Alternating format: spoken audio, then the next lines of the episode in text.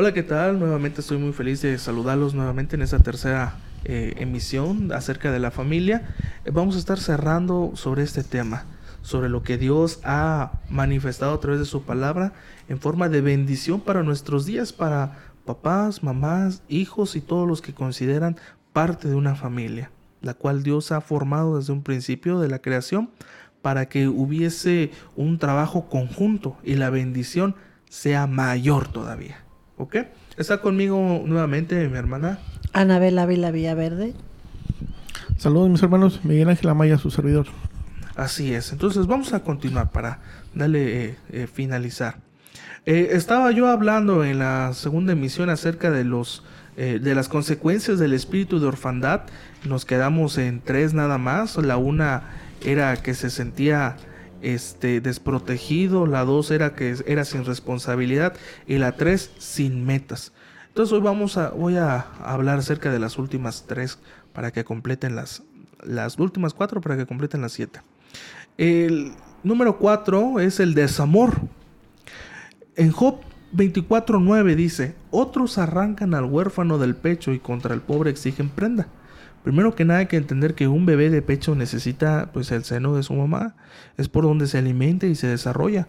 Job sintió que le quitaron su alimento y su crecimiento, se sintió desprotegido. El bebé destetado necesita el contacto con su, con su madre, es sentir el olor, sentir el palpitar de su corazón y el oír su voz, sentir el amor y la protección de su mamá.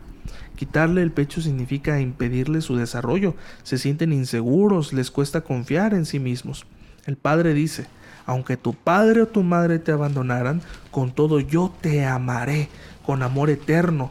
Te recojo y adopto con señales para que otros vean que eres mi hijo. Entonces, esto no solamente se va a quedar, eh, dice Dios, en una simple oración, sino que va a haber señales que van a corroborar que realmente eres tomado como hijo de Dios. Y pues bueno, las heridas del pasado y la desnutrición espiritual eh, serán transformadas en vigor y seguridad por nuestro Padre Celestial, quien hace que sean evidentes para que otros puedan ver su poder en cada uno de nosotros. Es decir, nos restaura por completo. El quinto es el desamparo. Job 29:12 dice, porque yo libraba al pobre que clamaba y al huérfano que no tenía quien le ayudara. Las personas afectadas por este espíritu de orfandad se sienten desamparadas, sienten que nadie las ayuda, se sienten solos, se quejan constantemente. Espiritualmente, ¿cómo actúa este espíritu en, algunos lugares, como por ejemplo en las iglesias? Pues bueno, pues ahí es muy común porque se quejan de sus líderes, no los ayudan, que nadie los quiere, que no están conformes con su pastor, se cambian de congregación con frecuencia, en el caso, en lo laboral, pues sienten que pues, las autoridades más están para explotarlos, no forman parte de la colaboración, no, no se fijan metas y pues terminan abandonando los trabajos así fácilmente. Y pues bueno, Dios quiere que veas, dice al apóstol y al pastor, como un padre ministerial. Ese es otro tipo de paternidad que va dentro de lo espiritual. Y esa es clave para tu bendición y te sepas y te sepas y te sientas amparado por un mentor que te ama. La palabra mentor, mi hermano, tiene que ver con alguien que te va a enseñar la labor, que te ampara y te da protección.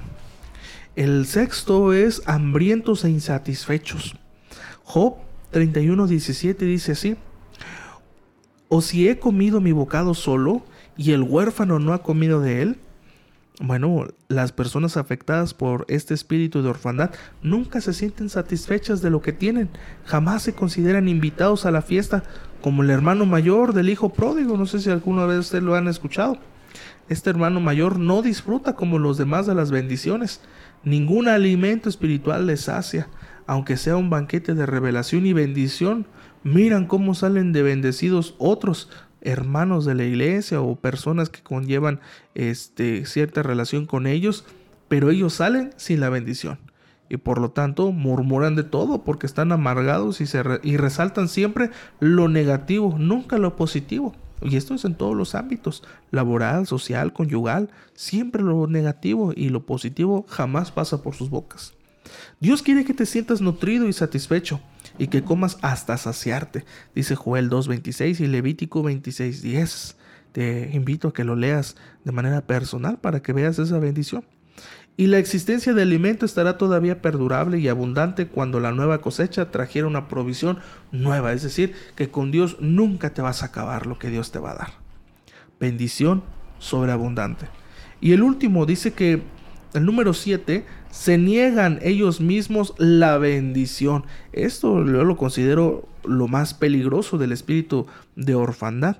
Dice Job 31, 21, si he alcanzado contra el huérfano mi mano, porque vi que yo tenía apoyo en la puerta. Dice sí, las personas afectadas por el espíritu de orfandad sienten que las personas o que otras personas levantan la mano para acusarlos sienten que las otras personas levantan la mano para pegarles. Razonan que la mano de los demás es para destruirlos y no piensan que los hermanos levantan la mano para bendecirlos. Es tiempo de quebrar el espíritu de orfandad, de echarlo fuera de todas nuestras casas, nuestros hogares, de las iglesias y donde quiera que nosotros estemos, para que de esta forma el reino de Dios avance y que tú como hijo puedas crecer y alcanzar estas bendiciones. Jesucristo es el salvador de, esta condición espiritual. Pídele al Espíritu Santo la dirección para empezar tu labor, tu ministerio, tu vida, tu familia bajo la paternidad y mentoría. Dios quiere regenerarte y adoptarte y ubicarte con un buen mentor espiritual. Juan 14, 16 y 17 dice, y yo rogaré al Padre y Él os dará otro consolador para que esté con vosotros para siempre, es decir, el Espíritu de verdad, a quien el mundo no puede recibir porque ni le ve ni le conoce, pero vosotros sí le conocéis porque mora con vosotros y estará en vosotros. No os dejaré huérfanos, vendré a vosotros. Entonces ahora ah, adquirimos la calidad de hijos adoptados. Entramos en un convenio con Dios. Sí, bueno, este es muy bonito darse cuenta de que podemos ser adoptados, que podemos ser injertados dentro de la familia de Dios. Eh, hay una, una, situación muy bonita en el libro de Esther que se habla este, precisamente de una situación de una orfandad de la misma Esther. Este, vemos que el huérfano se siente desprotegido, que no tiene metas, que se siente desamparado, que tiene una insatisfacción este, permanente, ¿eh? un poquito paranoico porque siente que todo el mundo le quiere atacar en vez de, ayudarle. Entonces este, decía el pastor que no, no, piden su, no reclaman su bendición, no, la arrebatan. Este, sin embargo, dentro de la paternidad, la paternidad de Dios, vemos que uno de los frutos o de las cosas que Él nos da es gracia. La gracia quiere decir este, influencia.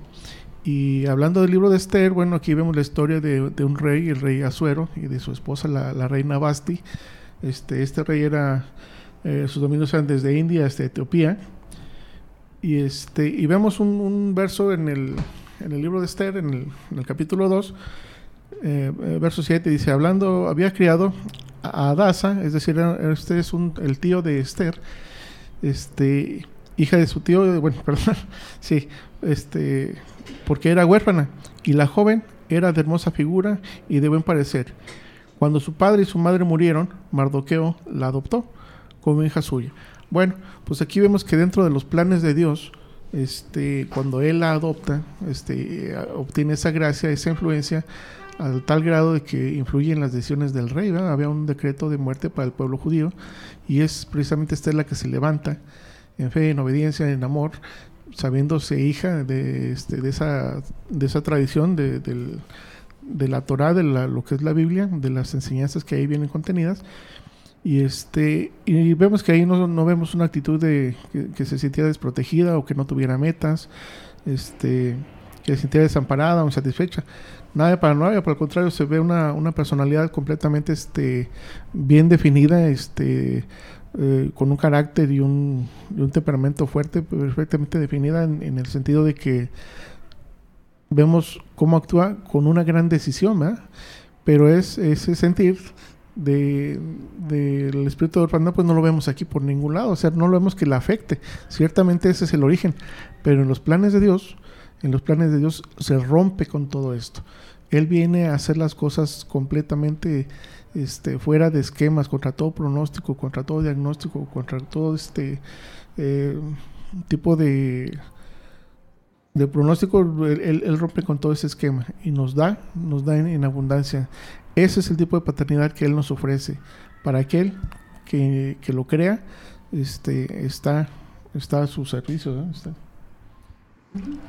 Muy bien, continuamos entonces con este estudio y yo les voy a hablar de unas citas bíblicas donde nos habla de, de la familia. Eh, nada más les puse yo un- una pequeña referencia y ustedes ya lo pueden leer después con más calma, checando sus, sus Biblias. Todas tienen versiones diferentes. La mía está basada en Reina Valera porque vemos que la familia es mucho, muy importante para, para Dios, para nuestro Señor Jesucristo, porque en ella vamos a tener pues los bases, ¿verdad? El formar la familia en la infancia, se van a afianzar los valores, la obediencia, el amor sobre todo que debe de haber hacia padres y hacia hermanos y semejantes. Entonces, en la primera cita bíblica tenemos en Proverbios 14.1, dice, la mujer sabia edifica su casa, porque el primer contacto con los hijos, pues es su mamá. La mamá es la- el primer contacto con ellos y eh, por eso dice que debemos de ser sabias. En Marcos 3:25 dice, los enfrentamientos y pleitos familiares, faltándose al respeto, destruyen a la familia. Sabemos que hay problemas, que hay rebeldía, pero todo está dentro de una misma armonía, pero si lo sabemos sobrellevar y sabemos este al final de cada situación guiarnos por la palabra de Dios y por el amor que le tenemos a él, es que podemos llegar a buenas situaciones que tengamos de acuerdo a nuestra familia. En Primera de Timoteo 5:8 dice el deber de los hijos hasta los padres cuando estos ya son viejos, ¿verdad? Que los hijos estén apoyándolos para que sean de bendición que ellos vayan a tener con nuestro Señor Jesucristo, porque dice que son bendecidos ellos cuando honran a sus padres. Y en situaciones difíciles, pues cuidar a la familia. Ahorita en este tiempo de pandemia que hemos estado viviendo, vemos que se ha solida- solidarizado la familia, porque ha habido apoyos entre sí y se ha visto el uno por el otro. Y en Efesios, que hace rato lo comentamos, 5, 22 al 24, vemos cómo debe de haber una sujeción a nuestro Señor Jesucristo por parte de los dos, de tanto del varón como de la mujer, para que pueda haber bendición y pueda haber una buena unión y un, una, un buen sentimiento de amor. En el Salmo 127.3, el hogar dirigido con la palabra de Dios es la herencia de los hijos, que desde chiquitos los debemos de educar en la palabra de Dios, pero si hemos llegado apenas a Cristo y estamos empezando a, a llevar a nuestra familia por ese camino, entonces hay que compartirlos, hay que invitarlos, hay que rogar. Si a Dios, el ruego es a Dios para que ellos quieran ir a escuchar palabra, insistir sobre todo. En Proverbios 22, 6 tenemos que el criar a los hijos con la palabra es en valores para que el camino de estos hijos que tenemos deban de ser recto, que no se puedan ellos desviar a ningún lado. En Éxodo 12, 21 y 23 dice que Dios protege a la familia porque tenemos un Dios generacional que si nuestra familia de aquí en adelante va a caminar bajo la voluntad de nuestro Señor Jesucristo, nuestros hijos van a ser bendecidos, por consiguiente los nietos, los bisnietos, tenemos un Dios de generaciones que los va a guardar en todo momento, porque ellos van con la promesa de que están eh, este con la bendición de Dios, pero por la sangre que nuestro Señor Jesucristo derramó por nosotros y que los está protegiendo en todo momento. En segunda de Corintios 6, 18, el Señor nos sostiene y nos proporciona todo. Él nos va a dar y nos va a sustentar en todo momento con trabajo, con salud, con la enseñanza, con la dirección que debemos de tener para con nuestros hijos. En Efesios 6:4 es donde los padres el criar a los hijos es con amor de acuerdo a la palabra de Dios.